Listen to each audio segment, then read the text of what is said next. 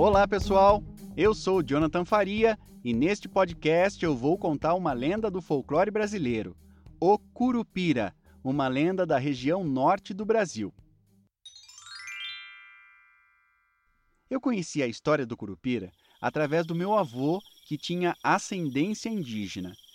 Um dia ele me sentou no seu colo e disse assim: Meu neto, eu preciso contar uma história que o seu trisavô indígena viveu e que você precisa conhecer. Uá, então me conta, avô, tô curioso. Pois bem, existe uma lenda sobre um ser que aterrorizava os indígenas ou quaisquer pessoas que entrassem na mata para derrubar árvores ou caçar animais, os caçadores, madeireiros, lenhadores e até os índios mesmo. Este ser se chama Curupira. Tem o corpo de um menino bem baixinho, cabelos vermelhos, dentes verdes, muita força física e os pés viradinhos para trás. Ele era capaz até de matar se fosse preciso para defender a floresta. Por isso, muitos indígenas, quando queriam entrar na floresta para caçar alimentos para a tribo, ofereciam presentes a ele. É, na entrada da floresta, para que ele não se sentisse ameaçado, viu? Uau, vô! E o senhor já viu ele? Não, não, eu não vi não.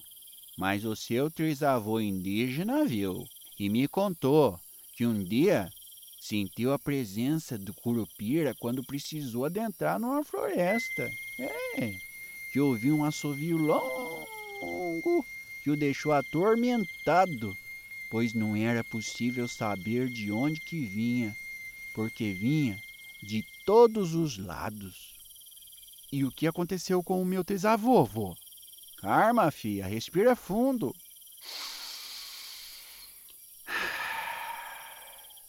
Seu trisavô me contou que o dito cujo, além de ter os dois pés viradinhos para trás para confundir os caçadores com suas pegadas contrárias, podia também se transformar em qualquer animal confundindo ainda mais o caçador e deixando ele perdidinho da silva pela floresta.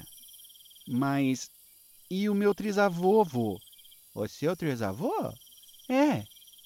O seu trisavô não aconteceu nada de ruim com ele, não, não. Porque o Curupira só fazia essas coisas com quem caçava apenas por prazer ou por maldade, mas não fazia nada não com quem caçava por necessidade, viu? E o meu trisavô, vô, o seu trisavô só caçava para alimentar a tribo, então. Aí o Curupira o respeitava. Olha, para finalizar, o seu trisavô me contou um segredo que eu quero contar para você, meu neto. Ué, conta, vô. Mas você não pode contar para esses povo ruim que só quer fazer maldade com as florestas e com os animais. Tá bom, vô. Você jura, filho? Juro, vô. Juro pela avó que tá no céu. Ah, então tá bem jurado. Fi, o ponto fraco do Curupira é a curiosidade. Então, preste atenção, hein? Para escapar de suas armadilhas, a pessoa deve fazer um novelo com cipó, bem enroladinho, fazer um nó numa das pontas e esconder bem escondidinho, que o danado muito curioso que é, vai ficar intertido com aquele enroladinho de cipó, tentando encontrar a ponta, e enquanto isso, a pessoa ó, pode picar a mula, ou seja, surrupiar, dar no pinote. Fugir, fio. O alvo. E você que está ouvindo eu falar essa história, tome cuidado quando entrar numa floresta para não confundir o curupira com outro ser da floresta, viu? A caipora. Porque essa ih, é outra danada. Mas por hoje chega de história. Da próxima vez eu conto essa lenda. Obrigado, vô. Por nada, filho. E esta foi mais uma lenda que saiu da minha boca e entrou pelos seus ouvidos.